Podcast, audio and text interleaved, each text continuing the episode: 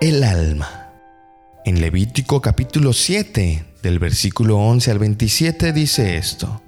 El sacrificio de paz consta de las tortas sin levadura y de pan leudo. Si es ofrenda elevada, será del sacerdote que rocíe la sangre de los sacrificios de paz. La carne del sacrificio de paz será consumida en el día del sacrificio. Pero si se trata de un voto o de una ofrenda voluntaria, se puede dejar hasta el día siguiente.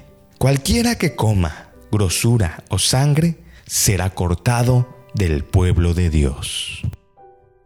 Ingresé a trabajar en la oficina de Sony en Tokio, tras graduarme de mi maestría. Todas las mañanas desayunaba algo liviano, me ponía mi traje y salía a las 7 para tomar el subterráneo.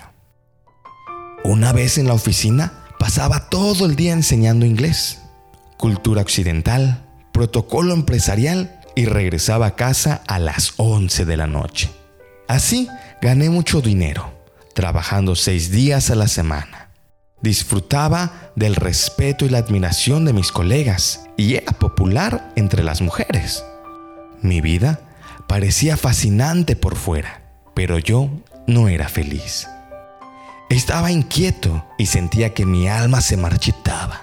Luego de sentir mi desesperación, me propuse cumplir con algunas decisiones.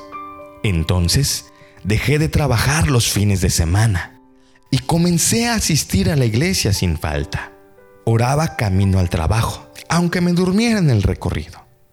Pero oraba para dejar mi día en las manos de Dios.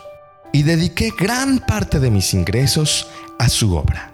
También me veía continuamente con un amigo de la iglesia para conversar acerca de cómo estaba mi relación con Dios, cómo me enfrentaba a las tentaciones sexuales, etc. Esta decisión y su aplicación a mi vida fue lo que más me ayudó para conservar lo más importante, que es justamente caminar junto a Dios. Agregar actividades a nuestra agenda no es el núcleo de la vida espiritual, por el contrario, la clave está en podar y eliminar todo lo que no permite que la vida de Dios crezca en nosotros. Y esta vida nos guíe para que estemos felices y tranquilos. Por lo tanto, debe decidir qué podar para que la vida que Dios le dio sea aún más fructífera. Oremos. Amado Jesús, Gracias por entregarte como sacrificio para reconciliarme con Dios. Cuán grande es tu gracia. Deseo enaltecer tu nombre con mi boca y con mi corazón, dándote las gracias en todo.